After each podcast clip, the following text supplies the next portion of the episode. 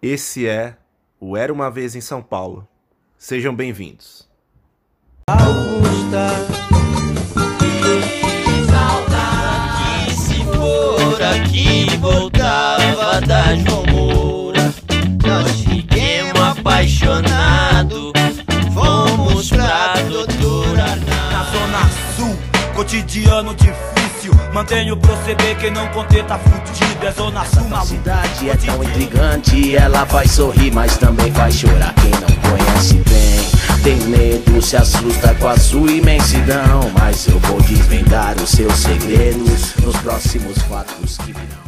Bom dia, boa tarde, boa noite, galera. Esse é o Era Uma Vez em São Paulo, episódio 15. Episódio 15 do Era Uma Vez em São Paulo. Eu sou o Pedro e estou mais uma vez aqui com meu fiel companheiro e amigo Marcos. Né, Marcos? E aí, galera? Hoje, pela primeira vez, não estamos sozinhos. Temos um É convidado, um convidado especial, um colega aqui de, de podcast, é um cara que produz um podcast bem interessante também aqui no Brasil, que é o Alisson Cavalcante. Se apresenta aí, Alisson. E aí, pessoal, beleza? Bom dia, boa tarde, boa noite também. Meu nome é Alisson, sou host, produtor, editor do Colastron, podcast aí que eu fiz há algum tempo. E hoje eu tô aqui para tentar agregar no- na discussão né, do filme. Opa, com certeza vai, Alisson. A gente- na verdade, a gente chamou o Alisson aqui para tentar resolver o problema que é explicar esse filme. Ele é um. Na verdade, é um cara com muito conteúdo e que teve um contato.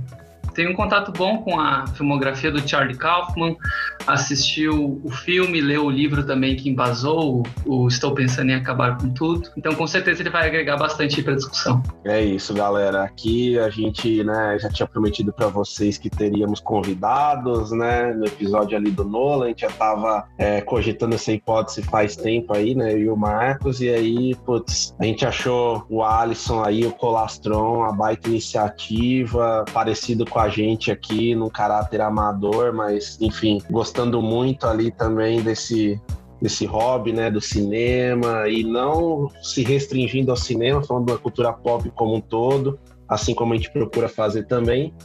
E é isso aí, né, Alisson? Você é nosso camisa 10 aqui, o entendedor de Charlie Kaufman, né? pouquinho, pouquinho, vou tentar.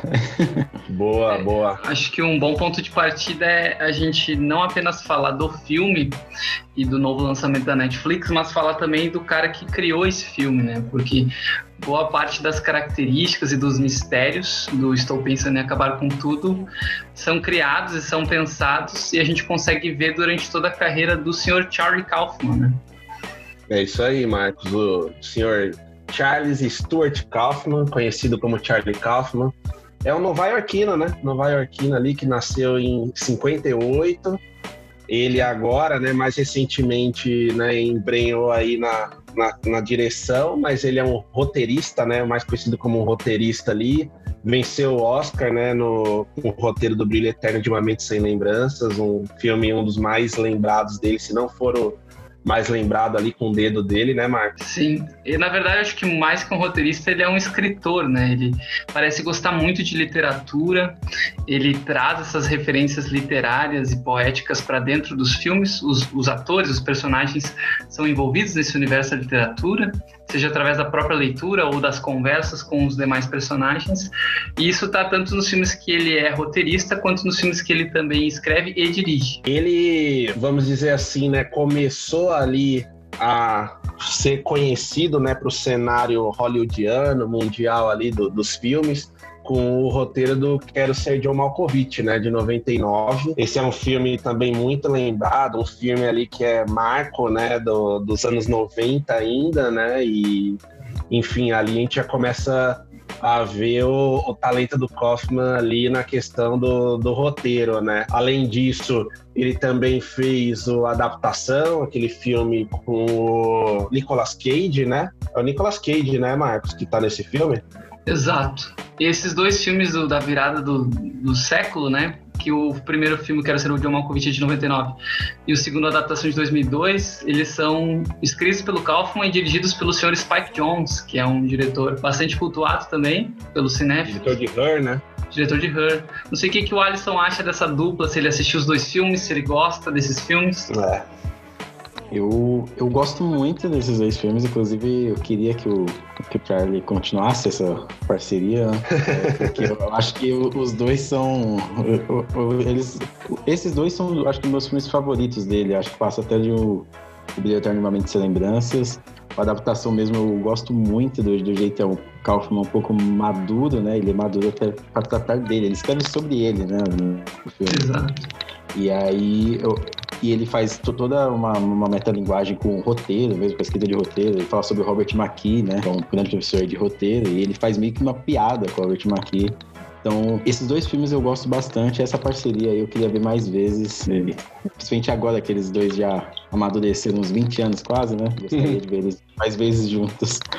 Boa. Esse é um ótimo ponto, viu, Alisson? E aí, dando sequência, em 2002 ali ele faz o roteiro de Confissões de uma Mente Perigosa, um filme dirigido pelo George Clooney. E assim, até lendo um pouco mais sobre, a gente começa a ver também um, uma questão interessante do Kaufman, que é essa questão do assim do, do gênio dele mesmo forte, né? Porque assim, ele fez o roteiro desse filme, né, do dirigido pelo George Clooney, mas ele brigou bastante com o George Clooney ali no, no, nos bastidores, né? Porque assim, mexeram bastante no roteiro dele, então você vê ali que, bom, não sei se foi também por isso que ele falou, pô, vou começar agora a tentar ir para esse ramo da direção, né? Ele começou a ter um pouco mais de controle também da obra dele, né, Marcos? Sim, essas experiências negativas que os roteiristas têm com alguns diretores com certeza incentivam que eles também dirijam os próprios filmes, né? Ainda mais quando se tem um roteirista criativo que tem domínio completo da história, que não tem só uma narrativa tradicional, o cara cria coisas diferentes, às vezes um, um, mistério um pouco mais lírico no filme, ou então o cara tá brincando um pouco de linhas narrativas, com linhas temporais um pouco diferentes, como acontece no Brilho Eterno de Momentos Sem Lembranças. Se o cara consegue um diretor parceiro que respeita né, a criação e o roteiro, acho que saem ótimos resultados. Né? Até o caso que a gente citou, que, que deu o Oscar pro Kaufman de roteiro, é um filme que não é dirigido pelo Spike Jonze, né? É dirigido pelo Michel Gondry. Brilhantemente, ele... né?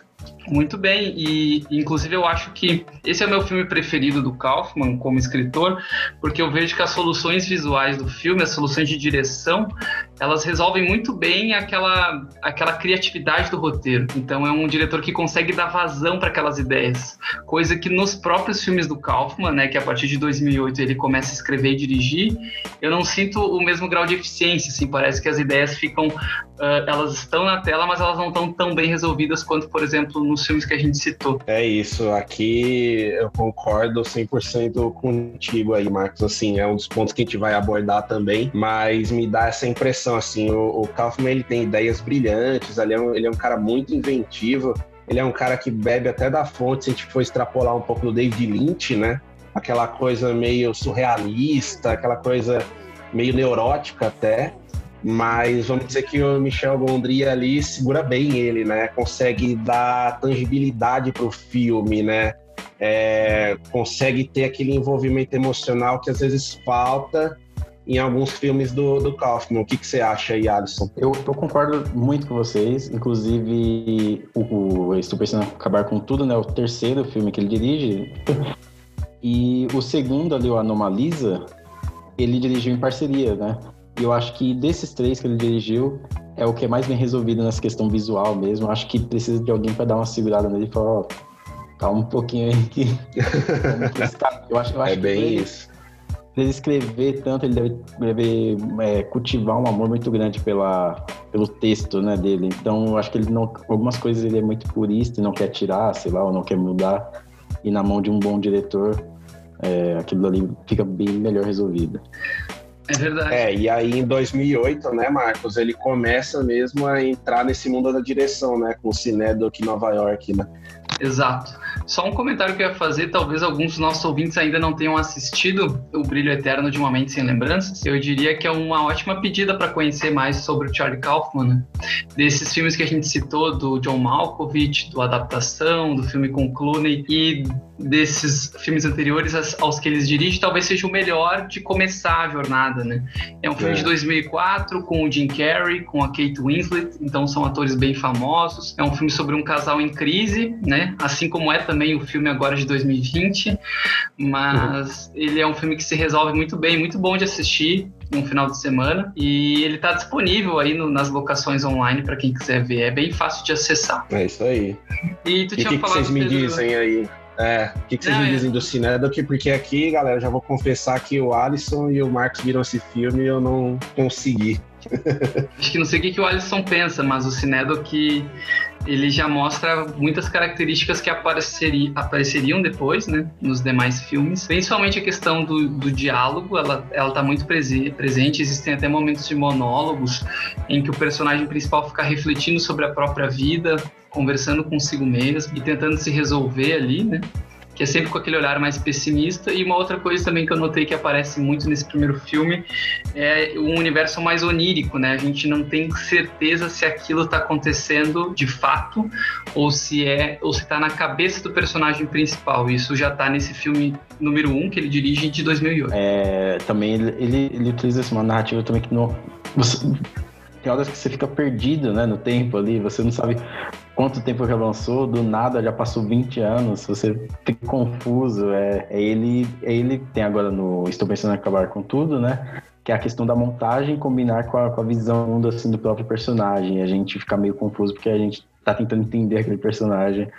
É, e eu, eu acho isso criativo, mas é aquela coisa, tem duas horas e alguma coisinha, poderia tirar uns 15 minutinhos ali se fosse algum outro diretor. É, o, o Cinedoc, é um Pedro, é um filme bem longo, assim, porque é um filme que se é. repete, sabe? É, o personagem principal é um diretor de teatro que acaba no, na segunda parte do filme fazendo uma peça sobre a própria vida. E a gente acaba vendo basicamente muitas cenas acontecendo com o personagem principal e depois acontecendo com o personagem da peça de teatro dele. Então aquilo Sim. fica se repetindo durante mais ou menos uma hora do filme. E como não nem tudo é muito claro, né? Existem essas dúvidas e é um universo meio sombrio, meio sorumbático, assim, bastante melancólico, fica um pouco cansativo. Boa. É, e aí ele passou um bom tempo ali, né? Fora, vamos dizer assim. E em 2015 ele volta com Anomalisa, que aí sim é um filme continua sendo bem inventivo, mas acho que mais bem resolvido, né? E fora que é um filme muito corajoso, né? Você fazer todo o filme em stop motion ali, é uma animação que, que leva as animações para um outro patamar, vocês não acham? É, foi uma animação indicada ao Oscar, assim, uma animação bem adulta. E eu acho que dos filmes que ele fez, que ele dirigiu, né, desses três que a gente está falando, foi o mais elogiado pela crítica, assim. Não sei o que, que o Alisson acha. É, também eu acho que é o menos divisivo, né? É, é, é divisível ainda, igual todos do Kaufman, mas ainda é um pouco menos. E ele é um filme também que eu, quando eu assisti, não tava dando na, nada. É que na época ele tava concorrendo contra Divertidamente, né? Divertidamente, é. ano foi um foi furacão. Sim, mas ele também eu acho um filme bem melhor resolvido e o texto dele também, por mais que tenha esses personagens complexos, como o Kaufman sempre faz, ele não é tão como posso dizer, então ele não tenta complicar tanto igual no Cinedo que e no mais recente dele, né? Ele é um pouco mais conciso na mensagem que ele quer falar. Tu assistiu recentemente, né, Pedro, o filme? Foi, foi. É, assisti agora para poder fazer o episódio também, né? Me inteirar um pouco mais do Kaufman. Eu achei o filme, assim, muito interessante, né? Como eu falei. Agora, uma coisa também que você começa a perceber, pelo menos eu percebi do cinema dele, não sei o que vocês acham, é que ele tem um certo problema para fechar os filmes, né? Assim, porque, por exemplo, o começo do, o que, é a história do Anomalisa ali, né? É basicamente de um vamos colocar, vai, um coach ali, né? Um, um palestrante motivacional ali, né? É, o, o, Michael Stone, se eu não me engano, o nome do personagem. E, e ele vai para a cidade lá, né? Ele, ele é inglês e aí vai para vai lá para Connecticut e vai fazer uma palestra lá, tal. Fica no, no hotel. Me lembrou até um pouco o Lost in Translation, Encontros e Desencontros da Sofia Coppola. Tem uma pegada parecida, assim, um cara que se isola ali solitário, é, e, e, e, a premissa, assim, de ele, enfim, se sentir muito solitário, não conseguir se relacionar muito bem com as pessoas, funciona bem, assim, no começo, até o meio do filme. Mas o fim do filme, ali do meio pro fim, aí eu já começo a ver um certo probleminha, sabe? Não sei o que, que vocês acham, mas me parece que o Kaufman tem um, tem um certo problema aí para fechar um pouco seus filmes. É pra fechar, ele viaja um pouco, né? É igual no. Esse daí eu ainda acho melhor, assim, mas, por exemplo, no adaptação mesmo, ele vai uma pegada muito mais louca, assim, tipo, e ele toma um monte de liberdade, ele brinca, igual eu falei, né, ele brinca com as regras de roteiro mais convencionais, e agora no Anomalisa eu, eu, gosto bastante, assim, eu gosto bastante de como acaba, eu gosto bastante, é, eu, eu, já, eu já meio que esperava aquele caminho do personagem, né, ele não ter meio que um final feliz, né, ele não encontrar, ele tem meio que uma felicidade passageira ali, encontrada, até combina bastante com o Lost Translation, né, que é o cara que ele encontra naquela pessoa mais nova, um, um respiro para a vida dele, né, então, e eu acho que como fechou, fechou ainda melhor do que o Lost Translation.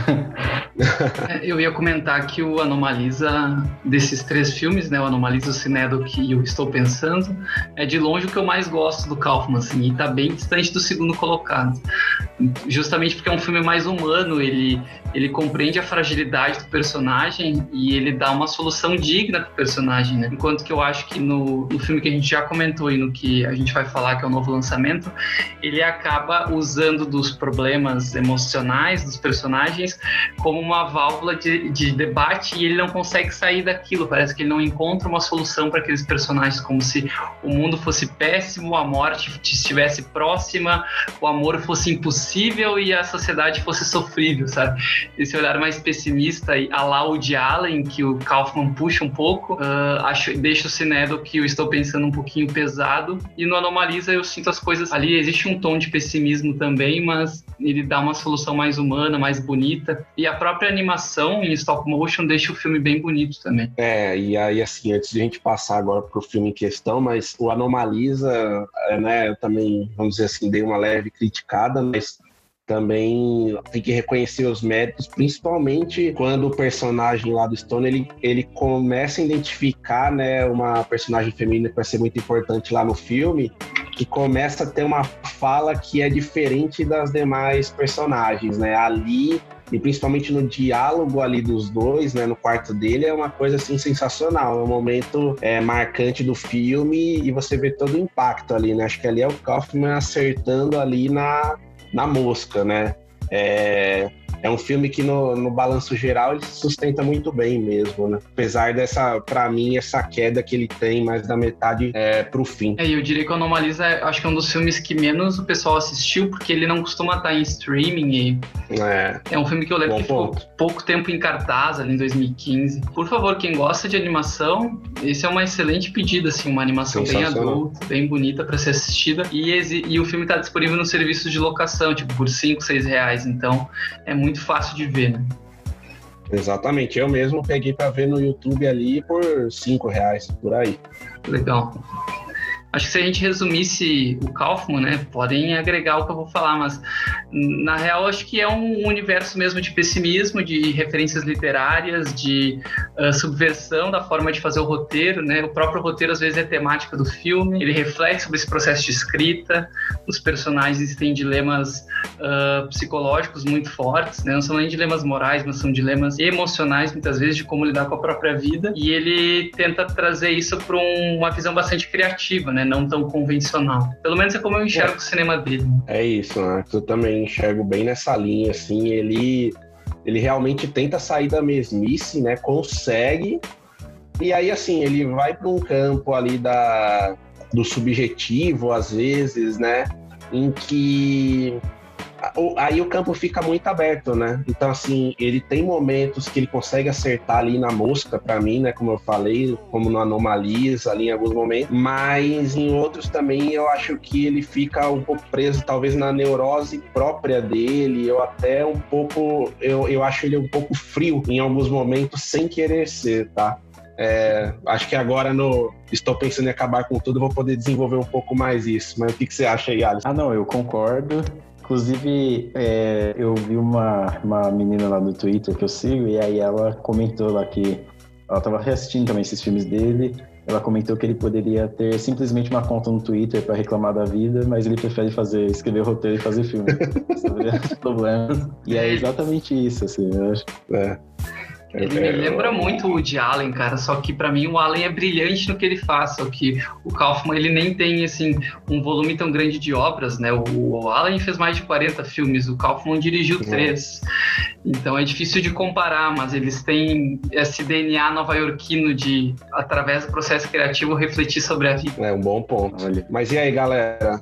Vamos, vamos pro que interessa aí, vamos começar a falar do Estou Pensando em Acabar com Tudo? Vamos nessa. Estou pensando em acabar com tudo, então vamos lá. Filme da Netflix acabou de sair aí em 4 de setembro, né? Lançou internacionalmente aí na plataforma. É... E aí, assim, galera, aqui só dando um rápido aviso, né? Esse é um filme que vai exigir um pouco que a gente adentre aí no, no terreno dos spoilers, não vai ter muito jeito, né? A gente espera não estragar a experiência para quem não viu, mas assim, para a gente poder desenvolver um pouquinho também, a gente vai acabar entrando um pouquinho aí no, nos famosos spoilers, né? Mas nada que, que estrague a experiência.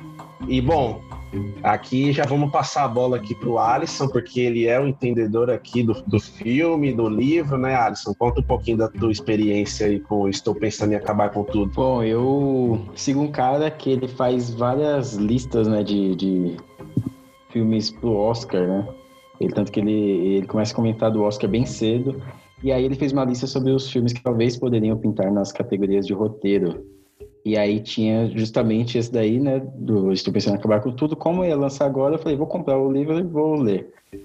Eu demorei um pouco no começo, mas depois eu, eu, eu li, tipo, antes da estreia do filme, eu dei uma acelerada lá, con- continuei a ler. Eu terminei de ler quando eu tava chegando perto do, do filme, mas é o que eu vejo, principalmente. E aí, tanto que na, capa do filme tem uma frase, um elogio do Charlie Kaufman, do, elogiando, sabe? Eles colocaram lá.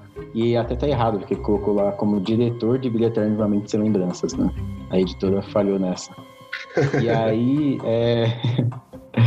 é, o que o filme tem, ele tem uma pegada muito mais desse terror, thriller psicológico, mais puxado pro suspense mesmo, do que o que o Kaufman trouxe.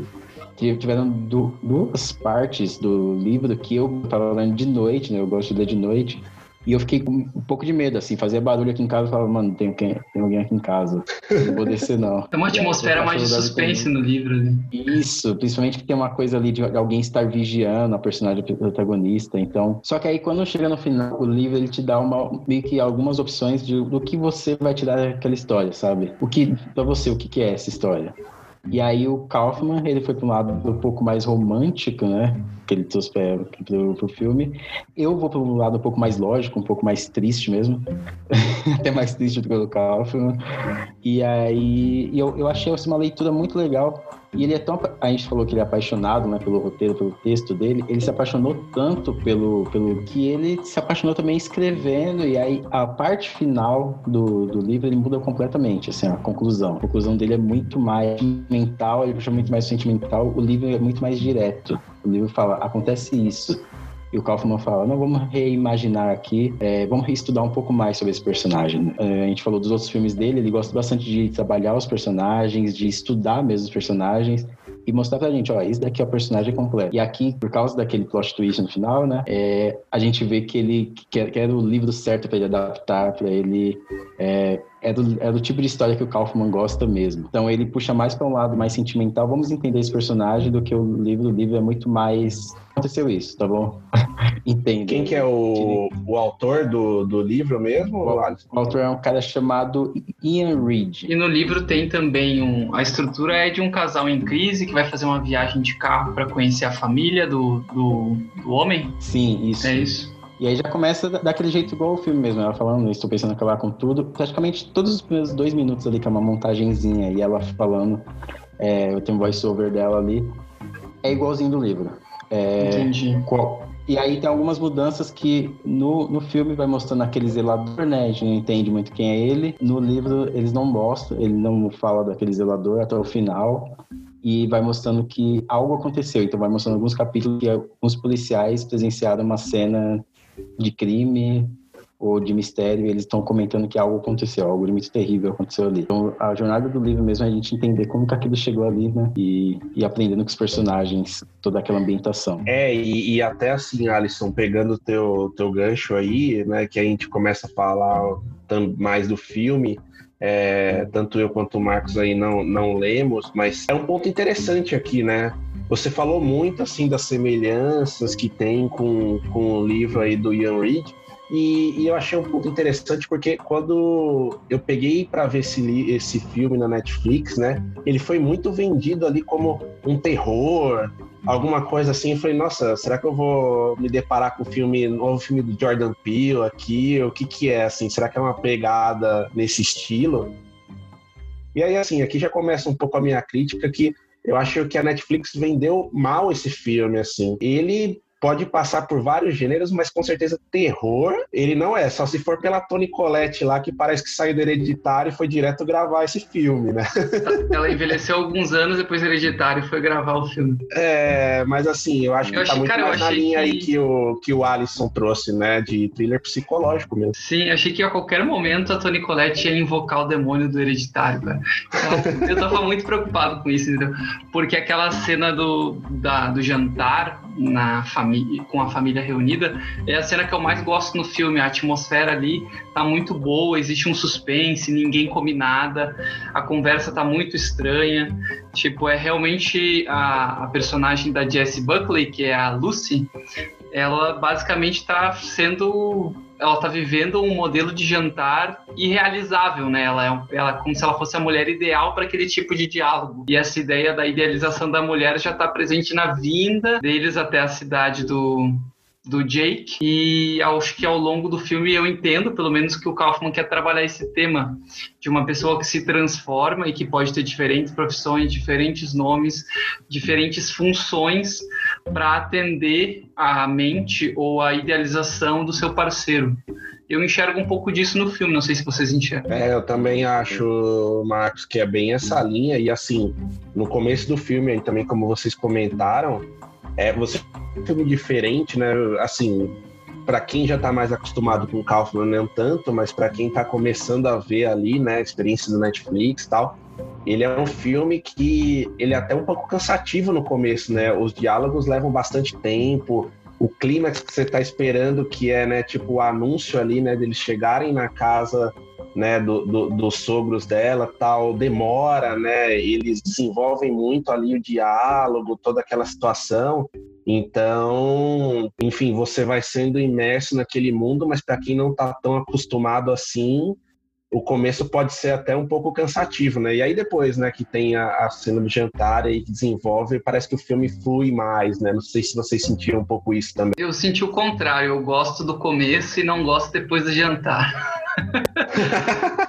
Porque oh, assim, no, no, começo existe um diálogo ali que a gente tá conhecendo os personagens, entendeu? Eu entendo que aquelas conversas, aqueles monólogos são até para traçar um pouco das características. E depois do jantar começa a entrar num lirismo que tu não tem a mínima noção do que tá realmente acontecendo. Pelo menos eu fiquei com essa dúvida durante uma parte do filme. E aquele retorno de viagem até a sorveteria para mim é muito cansativo, porque é o Kaufman querendo fazer comentários sobre os críticos de cinema, fazendo com que a própria personagem uh, critique um filme famoso do John Cassavetes, né, que é uma mulher sob influência de 74. Inclusive as frases que ela usa no carro na ida para a sorveteria são frases do crítico da New Yorker lá da década de 70. Então, ele re reutiliza a mesma visão negativa sobre o filme que que os críticos americanos tiveram e coloca na, na boca da personagem naquele momento que ela tá mais cinéfila ali, tá mais crítica. Então acho que ali ele começa a pagar muito de intelectual e, e a primeira é. parte eu me interesso mais, mas é toda uma percepção pessoal, não sei uh, se vocês entendem que o filme é diferente ou se ele, ele é um filme mais plano, assim, na verdade o filme todo tem esse lirismo, porque eu sinto mais depois do jantar, assim. Até depois do jantar, eu acho, ele tenta colocar muitos, até essa, essa direção que eu falei, né, da história, da história base dele, que é mais direta e ele tenta formar mais imagens, mais símbolos, eu acho que é na, nessa questão mesmo da, da crítica que ele começa a pecar, porque quando ela entra no quarto dele lá de da infância dele na casa, a Pauline Kael, que é a crítica que escreveu sobre o, o Uma Mulher Sob Influência. E aí só foi depois, eu pesquisando quem é Pauline Kael, que eu vi isso, e aí ela até, quando ela começa a falar, ela acende o cigarro, ela nunca tinha fumado naquele momento, e, e aí eu não pesquisei mais sobre a Pauline, mas com certeza a Pauline deve, deve ter devia fumar, né? E ela pega uns trejeitos que eu acho que é, é meio que copiar aquilo. Então, acho que o Kaufman ele tenta utilizar tantos símbolos, tantas influências, tantas referências, que em certos momentos ele começa a se perder, principalmente nessa metade final, né? E aí no quarto mesmo, onde ela vê esse livro, né? É, ela vê lá passa de relance, né? A Pauline, ela também vê o livrinho com o poema, né? Que ela recita no começo, que é aquele do, Dog Bone, né? É Bone Dog. É Bone Dog. É, inclusive, acho que esse poema é meio que a estrutura de todo o filme, né? Tá sempre voltando e tal. E até na nossa conversa antes você tinha perguntado, né? Se, se tinha se tinha no livro, não tem. Foi uma coisa do Kaufman mesmo, é referência dele. E aí, quando ele começa a puxar essas coisas, tipo, a referência como, como uma coisa, não é crucial, mas que tem uma certa importância maior no filme, acho que quando ele começa a perder, né? Tipo, musical Oklahoma lá também. Então, eu acho que é aí que ele começa a me perder um pouco, quando ele começa a mergulhar em referências. Tem até um filme do ano passado, aquele Midsommar. Tem muita coisa, quando você, quando você pesquisa, né, sobre é, aquelas runas, você começa a entender bastante coisa, só que ela não é necessária para entendimento geral da história ali, né? Ela não tem tantos, não é tão, não é uma coisa tão primária da história do filme, da narrativa ali. Quanto aqui no Kaufman, eu acho que é uma coisa bem presente que algumas pessoas ficam até confusas, né, com aquela mudança do nada dela. É. É isso. E, e, e, aqui, Alisson, assim, até que o Marcos tinha falado que começa a degringolar um pouco para ele depois da que eles encontram os pais, né, do Jake, é Jake, né? Agora me fugiu o nome. é, aqui para mim esse filme é um pouco montanha russa, sabe? Assim, o começo dele eu, eu confesso que eu achei um pouco pedante assim. Acho que ele se arrasta um pouco apesar de os diálogos serem interessantes, você ir sacando um pouco daquele pô, como é que. Será que ele tá dentro da cabeça dela, né? Como é que ele antecipa tudo que ela tá pensando, toda aquela questão. É interessante, todos aqueles questionamentos. É, é até um pouco fora do comum, né? Ele realmente corta o ápice, assim, ele postega o clímax do negócio, né? E fala, não, ó, vocês têm que prestar atenção no diálogo aqui, tá? O diálogo é importante. É, agora, para mim, assim, a cena do jantar é muito boa porque ali o elenco funciona, sabe? Os quatro ali funcionam muito bem, né? Quatro grandes atores ali, né? Mesmo a Toni Collette ali acabou de sair do Hereditário e foi gravar o filme. Mas assim, você tem diálogos bons, você tem todo aquele joguinho ali de fotografia de tipo, putz, ela trocou a roupa, eles estão envelhecendo, é, ela mudou o cabelo, é, é, bem interessante isso, né? O quarto mudou, a sala mudou, é, é, interessante esse ponto, né? Funciona muito bem ali. Agora, assim, depois eu concordo um pouco com o que o Marcos colocou também, de assim, o filme depois fica num lirismo, um surrealismo ali que eu, o Kaufman, não sei se ele quis também alcançar um pouco ali o Lynch, alguma coisa assim, mas o Lynch ele funciona por si só, né? Os filmes do Lynch são todo um capítulo à parte, né? É, o surrealismo está presente desde o começo tal. Mas o que mais me incomoda mesmo nesse filme do Kaufman é que eu acho ele muito restrito. Então, qual que é o ponto, assim? E, e às vezes um pouco neurótico no sentido de aquela referência do Robert Zemeckis lá do filme, né? Quando o zelador tá vendo. Não sei se tinha necessidade daquilo, sabe? Porque até vendo um, um, umas entrevistas do, do Kaufman ali, ali foi totalmente aleatório, sabe? O Kaufman falou, ah, putz, vou mirar aqui no diretor comercial, que teve vários filmes, né? O Zemix, pô, fez o De Volta pro Futuro, Forrest Gump e tal. Assim, não tem um, não tem uma finalidade aquilo. Como o diálogo do Casavetes ali e tal, para falar da mulher sob influência, pô, é, é, é, interessante, é, mas assim, eu digo que ele é restrito porque para uma pessoa que tá fora desse mundo cinéfilo, a pessoa vai boiar ali com certeza, né? Só um momento, é, essa parte do Robert Zemeckis, o Kaufman, ele falou que, se não me engano, foi o assistente de edição pegou os créditos do, daquele filme Contato e colocou no final. E aí ele, viu assim, ele, foi, ele gostou, ele falou, ah, vou ligar para os Zemeckis aqui, vou pedir para pra ver se eu posso usar a imagem dele, o nome dele, né? E até essa cena aí, ela faz uma ligação com aquilo que o Marcos falou, né? Antes dele, dele idealizar ela, que depois, é, quando volta pro, pro, pro pós-jantar de família, ele fala ah, a gente se conheceu na lanchonete, né? Ela tá, a gente tava falando sobre o lanche e tal. E aí ele chama ela de Louise, né, naquela hora. Então é muito. Tem toda essa brincadeirinha também, né? Aquele... É. Eu acho que essas referências literárias e, e, de demais artes funcionam às vezes para tu compor os personagens, né? Como eu falei antes, mas em alguns casos é excessivo, né? Eu tinha listado no, no dia seguinte ao que eu assisti o filme um pouco das diferentes referências. Olha só, eu contei sete aqui. Ele fala de uma mulher sob influência, do John Cassavetes, fala da relação do Cassavetes com a esposa e a atriz Jean Rowlands. Ele fala abertamente sobre o poeta William Wordsworth, que inclusive é citado no começo do filme. Ele discute sobre a frase famosa de família do Tolstói entre o casal. Ele cita o fato do David Foster Wallace ser um escritor recente, brilhante, mas que só conhecem ele pelo fato de ele ter se suicidado. Citam Sociedade do Espetáculo do Guy Debord, uh, os quadros né, que a Jessie pinta e ela mostra no celular, na verdade, são quadros de um pintor americano chamado Ralph Albert Blakelock. Então é mais, talvez, mais uma cereja aí para a gente entender que talvez a Lucy, né, a personagem da Jessie Buckley, seja uma imaginação, uma projeção do próprio do próprio Jake, essa é uma possível teoria. E, cara, tem outras, ele cita Freud também, porque tem a discussão sobre a, a mãe ser sempre a culpada dos traumas desenvolvidos nos seus filhos, e aí vai a fundo, sabe?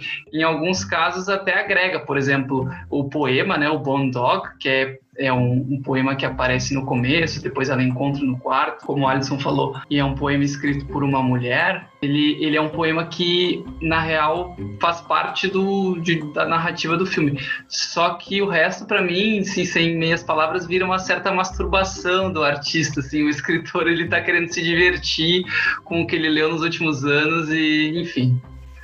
É, e assim, Marcos, um, um ponto também nessas referências dele no fim, ele tem uma referência clara ao Uma Mente Brilhante do Ron Howard, né? Uma Mente Brilhante termina daquele jeito, né? Na, na peça ali, mas é, é, a questão do John Nash, o prêmio que ele ganha, né? Tudo mais. Então, é, também, né? Ali, como o Alisson comentou, né? Que ele pediu uma autorização, porque assim é muito parecido, né? O final de Uma Mente Brilhante é, com o final desse filme, né? Então, é isso, né? No fim do dia, ele faz toda uma composição de referências, é, vamos dizer assim, cinéfilas, artísticas, enfim. Ele, ele vai para um outro patamar, assim, que, é, para quem está acostumado com os filmes dele, é, é interessante, mas com certeza não é aquele filme, vamos dizer assim, para uma pessoa que parou ali e falou: ah, quem que é Charlie Kaufman, né? É, com certeza. E o filme é cheio de mistérios, né? Então, a, a questão da, até da, da, da pintura que você tocou, eu tinha notado aqui que nessa cena mesmo do jantar, ele que é sobre a gente olhar aquele ambiente e como que a gente é, se sentiria estando lá, né? E até, tipo, tem, um, tem esse contraste, né? Do zelador tá,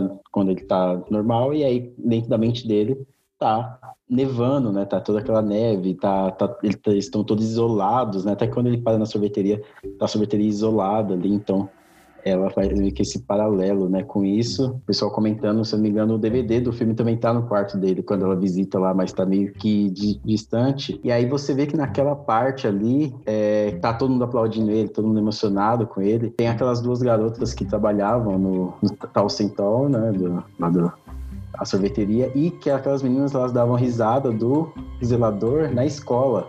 Quando ele passava, elas davam risada do jeito que ele andava. Ou seja, no, nos pensamentos dele, ele não queria né, pedir sorvete porque elas iam dar risada dele, mas lá no fundo ele queria fazer alguma coisa para todos se orgulhassem, até aquelas pessoas que rejeitavam ele né, na, na vida. E, inclusive, aquela outra menina que serve eles, ela é cheia de feridas no braço. E aí, quando ele vai pagar ela, ele também tem as mesmas feridas na mão, né? Que ele encontra ela na escola sozinha, como se os dois fossem os rejeitados da sociedade. E aí ele encontra na, na Lucy, né? Que é Lucy, vários nomes, né? A gente não tem o nome certo dela. Encontra nela meio que uma personificação de alguém que poderia transformar ele, né? É, ele até fala que é algo que ele só poderia encontrar no amor, né? A resposta que ele só poderia encontrar nas relações do amor. E ele idealiza ela, e aí tanto que até ela fala quando quando ela tá baixada na escola e o zelador encontra ela, ela fala, ah, aquele cara ficou me olhando no bar. Pode ser uma referência direta a ele olhando ela e ele nunca teve, sabe, a, a coragem de ir lá falar com ela na vida real. Ele sempre ficou idealizando, e se eu tivesse falando, e se eu tivesse falado com ela? E se ela fosse desse jeito? A gente vê que a idealização dele é tão, tipo, pra ele, é meio egoísta até, né? Que ela não lembra da última vez que ela teve uma viagem, ela, ela teve diversas infâncias, uma hora ela mora no, em apartamento, nunca viu porão, outra hora ela mora em fazenda, então ela já teve escola igual a dele sabe? É uma visão meio, aquela idealização que quando a gente fica solteiro, né? A gente, a gente pensa assim, ah, eu quero uma garota assim, assim, assado, mas que a gente não vai achar alguém assim. E ele tem uma visão ainda mais egoísta, vamos dizer assim, que é alguém que ele meio que se, se apoiaria nela, né? É, se eu tivesse alguém assim, eu acho que eu teria uma, uma, uma prosperidade na vida. É isso, Alisson. E assim também, da, da minha opinião, vamos dizer assim, da conclusão, né, que eu acho desse filme, assim, é, como você citou, né, o livro acho que é mais fechadinho, né? Você tem mais respostas. É, mas o filme, assim, um mérito dele no fim é que ele deixa um pouco mais aberto, né? Você consegue ter certas conclusões, mas você pode pensar um pouco fora da caixa, assim, no sentido de algumas outras abordagens que não devem estar no filme, mas esse surrealismo que ele emprega ali, o musical, várias referências, para mim me desagrada um pouco, sabe? Ali, é, confesso que você fica um pouco perdido em tanta ideia que ele quer colocar ali, sabe? de novo, né? Por isso que eu falei, né? Aquele fechamento que eu acho que ele tem algum problema ali, que eu já vi em Anomalisa, aqui para mim fica um pouco mais evidenciado, assim, sabe? É, eu acho que, de novo, o caminho que ele dá é, para as diferentes, diferentes abordagens que não o livro é legal, mas do jeito que ele emprega ali, eu acho um surrealismo um pouco excessivo. Uhum. É, por exemplo, tem um, vou contar agora um spoiler aqui. Quem não quiser saber do fim do livro, no fim do livro ele realmente o zelador ele se mata mesmo, né? E é uma cena meio feia até. Ele pega um cabide e enfia no pescoço. E aí no filme aqui é muito subjetivo. Assim, ele morreu, né? O cara tá pelado no, no inverno ali, então ele morreu. E aí, tipo, é o porco que tava sendo corroído por dentro, ninguém olhava para ele, tinha vários vermes comendo ele né, de, de fora para dentro. Já tava já fadado à morte. E eu acho que não precisava um pouco disso, sabe? A questão, tipo, por exemplo, do livro, que é muito mais direto, tá, tá muito melhor. Mas o Kaufman, ele tem essa coisa de querer examinar o personagem até o fundo, né? De querer encaixar todas as peças. E é isso. Muito bom, eu concordo plenamente com a análise de vocês. Só que mesmo em meio a, a, um, a uma boa iniciativa do diretor, boas intenções, é um filme que não vai ficar comigo nos melhores do ano, assim. Por exemplo, recentemente a Netflix lançou o próprio novo filme do Spike Lee, né? O Da Five Bloods é um filme que mexe muito mais comigo, acho que é um filme muito mais redondo. São iniciativas completamente diferentes, mas acho que é um filme que tem um poder de permanecer, deixar um residual mais no público do que nessa nessa jornada que o Kaufman tenta fazer com a gente. Bom, vamos para aquele momento que o povo gosta aí, o Alisson agora também vai participar conosco, que é que são as notas, né? É, então, né, posso, posso começar mesmo aí. É, eu acho que assim, eu estou pensando em acabar com tudo, como eu falei, é um filme meio montanha-russa para mim, né? Ele tem momentos bons, mas eu acho que essas referências que ele faz ali, que o Kaufman quer trazer essa bagagem, é, eu acho que restringem um pouco a, a experiência do filme. É, por um outro lado, essa questão que ele dá da abertura ali do livro é interessante, mas eu tô bem na linha que o Marcos comentou, assim, é um filme que para mim vai ser um pouco esquecível é, conforme o tempo vai passando, sabe? Eu tenho muito aquela relação com os filmes de pensar nos filmes e gostando cada vez mais, como por exemplo, sei lá, um Blade Runner 2049. é, aproveitando que acabou de sair o trailer de Duna aí, do Denis Villeneuve, mas enfim, depois a gente fala mais desse diretor aí. Pedro tá animado mas, com Duna aí, pessoal. A gente vai fazer um é, especial. é, não consigo parar de pensar nesse filme aí. Mas vamos lá. É, assim, eu estou pensando em acabar com eles. O Kaufman se arrisca, você vê uma certa evolução dele ali. É, ele tem uma segurança também nesses é, livros e textos é, mais, vamos dizer assim, é, liristas, surrealistas, mas o filme como um todo ali acho que falta um pouco de envolvimento mesmo, sabe? Acho que ele ainda se mostra um roteirista muito melhor do que um diretor, né? Acho que ainda falta alguém ali para puxar um pouco as rédeas dele. E qual a nota que tu dá, Pedro? Dei seis. Seis pro filme. Eu concordo contigo, Pedro. Acho que o filme ele não, ele não tem um poder de permanecer com a gente. Mas assim, eu gosto que ele faz a gente pensar, que ele faz a gente pesquisar, que é um roteiro bem trabalhado, bem refinado, complexo. Acho que isso é uma das qualidades do Kaufman, né? E como ele é um cara, ele é um escritor, né? Ele escreveu novelas que não são roteiros já também. Esse cara acaba fazendo a gente ter um tipo de relação boa com o cinema, né? Que é essa relação de descoberta, de pesquisa. Isso é a parte boa. Agora a parte ruim é que o filme para mim não se resolve, ele não consegue encontrar um caminho produtivo, ele não fica comigo. De certa forma até não sinto o diretor aberto a fazer o diálogo necessário parece que ele tinha uma ideia e ele ia fazer aquela ideia pro filme. Porque, assim, é a ideia de um cara uh, sombrio, melancólico, está refletindo sobre os relacionamentos que funcionaram e não funcionaram e o que ele idealizou. Eu não acho que ele está aberto a, de repente, até descobrir no personagem que ele era mais feliz do que ele parecia ser, sabe?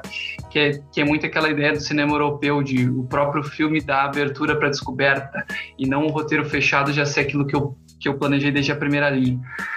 Então, como esses diálogos do filme acabam sendo meio que falsas aberturas, sendo monólogos meio que pedantes, eu fico bem dividido. Um filme nota 5 para mim. É, eu gostei um pouco mais que vocês. Eu acho que o início do que filme bom, ali, eu acho que o início do filme ele é muito bom, assim, aqueles diálogos, é mais de 20 minutos de diálogos, né? É muito bom. É, eu lembrei de um, do cachorro da minha tia, que ele faleceu uns 4 anos atrás.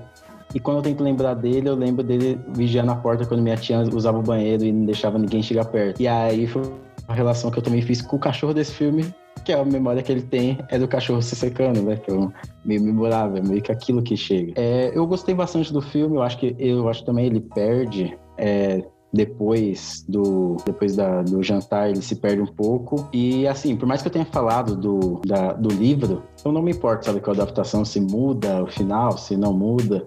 Para mim o filme tem que ser bom por ele mesmo né porque tá comparando duas mídias completamente diferentes. Mas o, o, filme como ele eu acho que sustenta ele é um filme muito bem feito. Eu acho que o Kaufman trabalhando esses símbolos ele se perde um pouco no próprio texto, no próprio amor pelo texto dele, nesse caso o amor pelo, pela história base e pelo texto. Inclusive, eu queria destacar também o trabalho do Lucas Zal, que é o diretor de fotografia. Ele foi mesmo diretor de fotografia daquele Guerra Fria, do Ida, né? Que Muito bom. Do Pavel Pavlovsky. Isso. Cara, o Guerra Fria é um excelente filme. Hum, e a fotografia é incrível do, do Lucas Zal. E o Lucas Zal aqui, de novo, destacar que é uma quebra da quarta parede, que a personagem fala com a gente poema. Aí depois ela termina e aí o, o Jake fala alguma coisa e ela olha pra gente assim, é um negócio muito. Eu achei muito poderoso, sabe? Então, pra mim, é um filme nota 8, igual dei no meu Letterboxd. Eu acho que é um filme que ele consegue trabalhar muito bem. Eu não sei se é porque eu já tinha conhecimento do material base antes, então eu já sabia o que esperar dele e não fiquei tão perdido, tão confuso. Mas eu acho que eu gostei bastante do que eu vi. Por enquanto, tá no meu top 10 do ano, mas eu acho que até o fim do ano talvez ele não resista, né? Talvez comece a aparecer, vai, aparecer bastante filme agora de festival, né? Talvez ele não resista. A gente precisa de lançamentos urgentemente. Sim, sim. É, eu preciso é ver Tenet em IMAX, por favor. Nossa, é verdade. É, a discussão do Nolan aí de volta. Tudo Bom, galera, show de bola aí. É, tivemos notas e opiniões bem diversas. Essa foi, com certeza, uma das nossas propostas também com esse filme aí. O Alisson contribuiu bastante. E aqui, Alisson, se me permite, a gente queria agradecer você de novo, tá? Pela, pela participação. Foi uma honra aí pra gente, cara. Fala um pouco mais aí pro, pro pessoal do, do teu podcast, o que, que você tá pensando aí pros episódios. Convida a galera aí também. Ah, muito obrigado. Eu que agradeço pelo convite. Quando vocês me convidaram lá, eu fiquei muito lisonjeado, que meu podcast é pequenininho, né? Muito pequeno. Eu falei, nossa, tem alguém elogiando meu trabalho. Sempre que aparece alguém elogiando lá, eu fico muito, eu quase choro. então, muito obrigado aí pelo convite. E meu podcast lá, Colastron, é, ele tem 30 episódios normais até agora, e agora eu tô num projeto de Pecados Fílmicos, que é eu assistindo clássicos que eu ainda não assisti comentando nas minhas primeiras impressões sobre ele. É, no começo de outubro eu pretendo voltar com a segunda temporada, a famigerada segunda temporada. E se quiser então me seguir no Instagram, eu posto textos dia de quarta e dicas de que assistir no final de semana na sexta-feira. É arroba colastron em todas as redes. Twitter, Instagram, tanto também no meu Letterboxd, que eu citei aqui algumas vezes. Também é tudo Colastron nome meio único que eu quis arranjar e aí. Pessoal, Pô, de bola, cara. eu sou um pouco exigente com podcasts, o Pedro ouve o triplo, o quádruplo que eu, mas eu diria que o, que o Colastron é um, é um bom ponto de partida para quem quiser conhecer novos podcasts de cinema. É muito bem feito e como o Alisson falou, já tem mais de 30 episódios, então dá para se divertir bastante. É, e tem uma bela identidade visual também, assim, né? Quando você entra na página, um belo trabalho aí, viu, Alisson, de identidade visual, é bem, bem bonito, assim, ah, o, o chamariz ali dos episódios, os stories são bem produzidos e se prepare aí que vamos chamá-lo em breve de novo aí. Vamos Beleza. desenvolver mais conversas aí. Beleza, pode chamar quando quiser. Boa. Bom, galera, e é isso, tá? A gente pede aí, né, que, enfim, sigam a gente aí nas nossas redes sociais também, arroba era uma vez em SP, Facebook, Instagram. Esses dias a gente lançou lá no Linktree é, vários links ali para facilitar, né? Então, todas as plataformas de streaming lá que a gente está, as mídias sociais também. Esperamos manter uma boa rotina aí de episódios, né, Marcos? Em breve, novo filme da Sofia Coppola aí. E a gente espera mais lançamentos, né? Novo filme da Sofia Coppola e o novo filme do Christopher Nolan também. Se Deus quiser, vai sair. Exatamente. No Brasil, né? Já E o- saiu em outros o- lugares. né? O Duna vem aí também, com certeza, e muitos outros Nem fala isso, nem fala isso que eu começo a, nem fala isso que eu começo a tremer aqui já. Não, tem que ver o Duna do David Lynch, aquele lá é o Duna Raiz. É, é, aquele ali é o raiz, ou até o, do- o documentário do Jodorowsky lá, que ia lançar o Duna com o Pink Floyd, Mick Jagger e tudo mais, e enfim, o orçamento ali não, Exato. não conseguiu, mas o Denis Villeneuve vai, vai honrar aí. Em janeiro eu vou te convencer a gente a fazer um episódio sobre faroestes aí, porque os lançamentos da Versátil estão muito bons. Opa, na verdade, aqui é um ponto a um ponto a falar. Ah, e assim, só último ponto aqui, galera, assim, a gente tem tido várias interações aqui, e eu tenho um amigo especial que queria que eu mandasse um salve aí, Flávio Santana, que também já recomendou nosso podcast aí em algumas redes. Flávio, um grande abraço aí, um ouvinte assíduo nosso. Em breve a gente manda mais salves aí, né, Marcos? Show de bola, isso mesmo. Boa, Obrigado, galera. Espero que vocês tenham gostado aí. Alisson, mais uma vez, obrigado pela participação. É Valeu, isso. Obrigado, eu. Valeu. Falou. The floor creaks, the door squeaks. There's a field mouse a nibbling on a prune. And I sit by myself like a cobweb on a shelf, by myself in a room.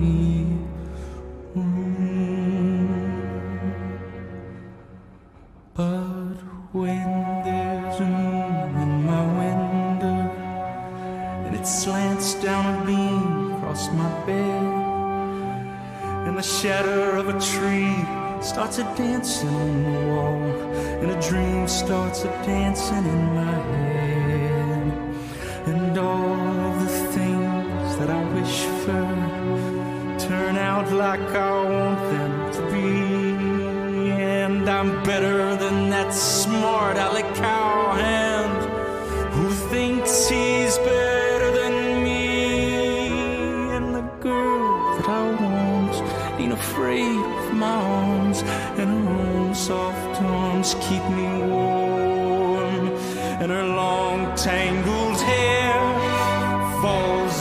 across my face just like a rain in a storm.